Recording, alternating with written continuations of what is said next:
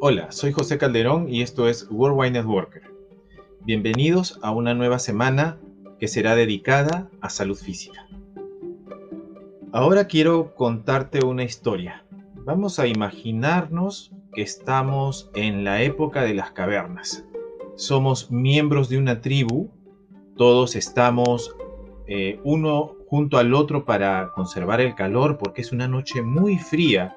Estamos a 20 grados bajo cero, todos con nuestros abrigos de piel de mamut alrededor de una fogata que se ha prendido a duras penas y todos estamos alrededor de esta fogata eh, protegiendo ese fuego sagrado que nos mantiene, nos da calor y además nos ayuda a cocinar nuestros alimentos. Todos estamos bien así, ancianos, varones, mujeres, niños, bebés, todos en la tribu.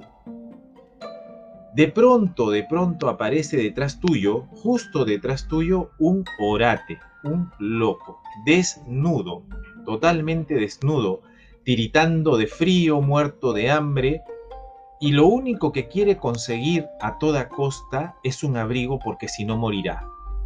Entonces se acerca a ti y en, pocos segundos, en menos que te des cuenta, te quita el abrigo, te lo quita y se va corriendo a toda velocidad y se desaparece en el bosque y tú no lo ves y de repente tú te quedas desnudo, tiritando de frío, muerto de frío, con la desesperación de morir a esos 20 grados bajo cero.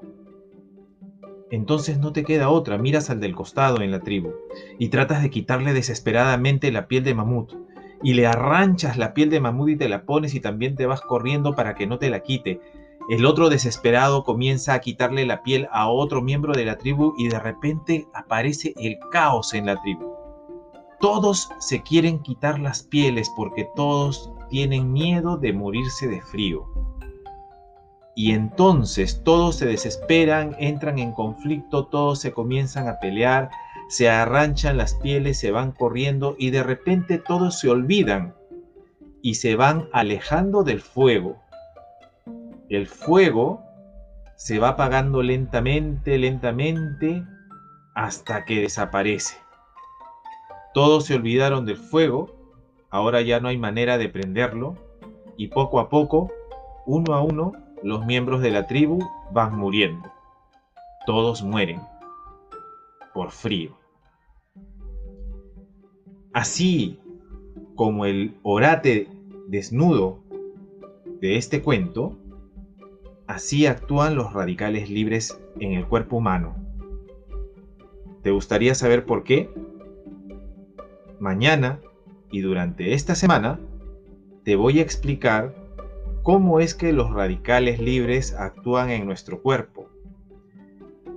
¿Qué enfermedades nos pueden provocar?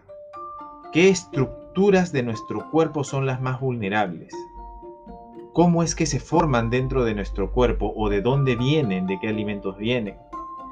Cómo podemos contrarrestar sus efectos a través de los alimentos y llevar una vida sana.